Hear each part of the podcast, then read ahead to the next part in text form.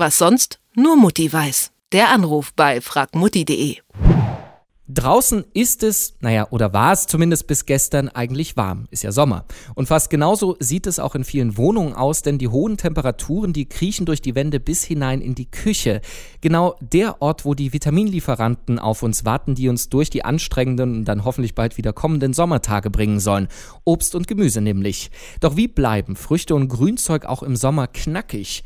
Zeit und Lust, jeden Tag frisch einzukaufen, haben ja die wenigsten. Und äh, deswegen hat Bernhard Finkbeiner von fragmutti.de für uns die besten Tipps, wie man vergammelte Bananen und welke Salate auch im Sommer zu Hause vermeiden kann. Und darüber reden wir jetzt. Ich sage, grüß dich. Hallo.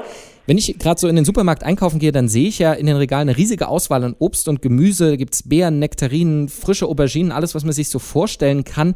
Ähm, worauf sollte ich denn vielleicht aber trotzdem schon beim Einkaufen achten oder vielleicht auch was einfach weglassen, was im Sommer sich nicht hält in der Küche?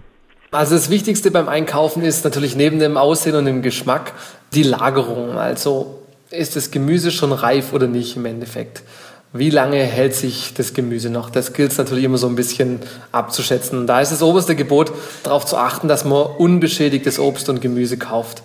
Also Druckstellen und Schadstellen unbedingt vermeiden, weil die beschleunigen eben diesen, diesen Reife- und Alterungsprozess. Da muss natürlich auch die, die Qualität halt stimmen. Weiterhin muss man natürlich dann dabei irgendwie diesen Reifegrad einschätzen. Also wie reif sind jetzt schon die Bananen oder, oder die Melone oder so. Und das ist halt bei jedem Lebensmittel anders. Und natürlich sind auch die Geschmäcker ein bisschen verschieden. Also manche Leute wollen eben ein bisschen festere Bananen zum Beispiel, andere Leute nicht. Und da ist man halt bei jedem Obst und Gemüse so ein bisschen, äh, muss man halt schauen, was hilft da. So riechen oder so, zum Beispiel bei Tomaten dran riechen, ob sie denn auch wirklich nach Tomate riechen, dann schmecken sie nachher auch besser, dann sind sie auch reif. Bei Melonen, da klopft man dann zum Beispiel dran, wenn sie innen drin hohl klingt, dann ist sie reif. Wenn nicht, dann sollte man sie wieder zurücklegen. Und so gibt es eben bei jedem Obst und jedem Gemüse so ein bisschen so die Tricks, wie man jetzt irgendwie merkt, ob die, wie, wie reif jetzt äh, die Produkte des Lebensmittels ist. Und dann sollte man vielleicht auch als letztes noch darauf achten, ob denn die Lebensmittel behandelt worden sind. Also gerade bei Zitrusfrüchten oder sowas, die sind dann oftmals gespritzt, da sind irgendwie Fungizide oder Konservierungsmittel dran. Und wer da eben auf Nummer sicher gehen will, der greift dann da eben zu Bioprodukten. Hm. Dann packe ich das alles äh, zusammen, schmeiß das als äh, Großstadtbürger in meinen Rucksack und radele nach Hause 20 Minuten und dann werfe ich es ganz schnell alles in den Kühlschrank, um auf Nummer sicher zu gehen. Ist das eigentlich der richtige Weg? Das ist nicht der richtige Weg. Also man sollte nicht den Fehler machen, einfach alles in den Kühlschrank zu packen, weil für manche Produkte oder für manche Lebensmittel ist das gar nicht so gut. Also gerade Zitrusfrüchte, Südfrüchte, die haben im Kühlschrank eigentlich nichts verloren. Den macht die höhere oder sagen wir mal die sommerliche Temperatur auch so gut wie gar nichts aus. Im Gegenteil, wenn die kalt sind, dann, dann kann es denen teilweise schaden oder es äh, schmecken dann einfach auch nicht mehr so gut. Dann Äpfel muss man auch nicht in den, in den Kühlschrank tun. Die halten sich auch super äh, bei Zimmertemperatur.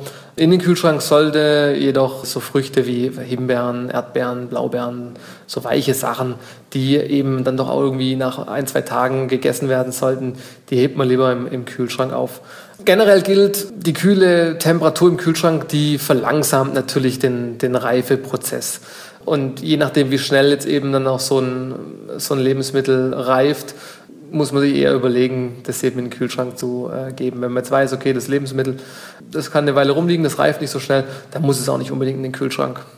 Jetzt hast du gerade schon die Himbeeren angesprochen. Das ist ja auch so ein Knaller im Sommer, immer diese hübsch abgepackten kleinen äh, Beerenverpackungen. Jetzt habe ich das schon mehrfach dieses Jahr gehabt, dass ich die selbst in den Kühlschrank gestellt habe und nach einem Tag manchmal äh, schon Härchen und auch Schimmel dran waren an einzelnen Himbeeren. Muss ich dann eigentlich alles wegwerfen? Ja, das mit dem Schimmel ist natürlich so ein, ist natürlich ärgerlich, wenn es gleich dann auftaucht. Das Problem dabei ist, so Schimmel, da kann sich eben auch äh, Gift bilden. Das muss nicht immer sein, meistens ist auch nicht der Fall, aber es kann schon öfters mal vorkommen.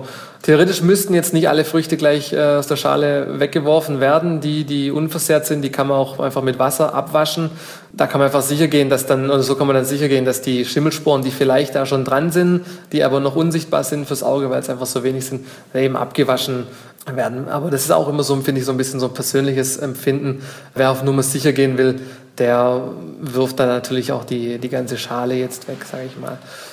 Nicht mehr genießbar, also manchmal weiß man jetzt ja nicht, okay, ist schon ein bisschen altes Gemüse, kann ich das jetzt noch essen oder nicht?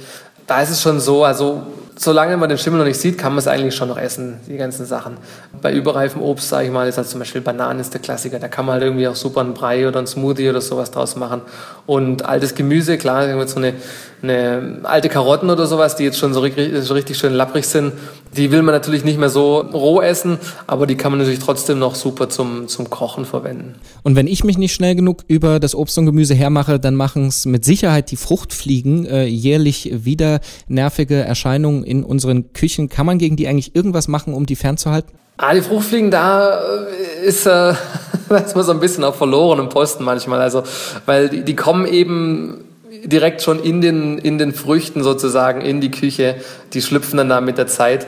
Man kann so Fruchtfliegenfallen ein bisschen bauen, also zum Beispiel ein Glas mit Wein oder Saft und dann eben noch einen Tropfen Spülmittel rein, um die Oberflächenspannung des, der Flüssigkeit zu senken. Und dann stürzen sich da die Fruchtfliegen drauf und ertrinken dann. Aber im Endeffekt das Einzige, was richtig hilft, ist ja, gut Haus zu halten mit seinen Lebensmitteln, sodass man sie eben schnell isst und dann haben auch die, die Fruchtfliegen gar nicht so eine große Chance, sich da zu verbreiten. Also frisch kaufen und äh, schnell essen, das ist zumindest die sicherste Variante, um sein Obst und Gemüse im Sommer zu schützen. Was es aber trotzdem noch für Tricks gibt, das haben wir uns von Bernhard Finkbeiner von fragmutti.de erklären lassen. Vielen Dank dafür. Sehr gerne. Was sonst? Nur Mutti weiß. Der Anruf bei fragmutti.de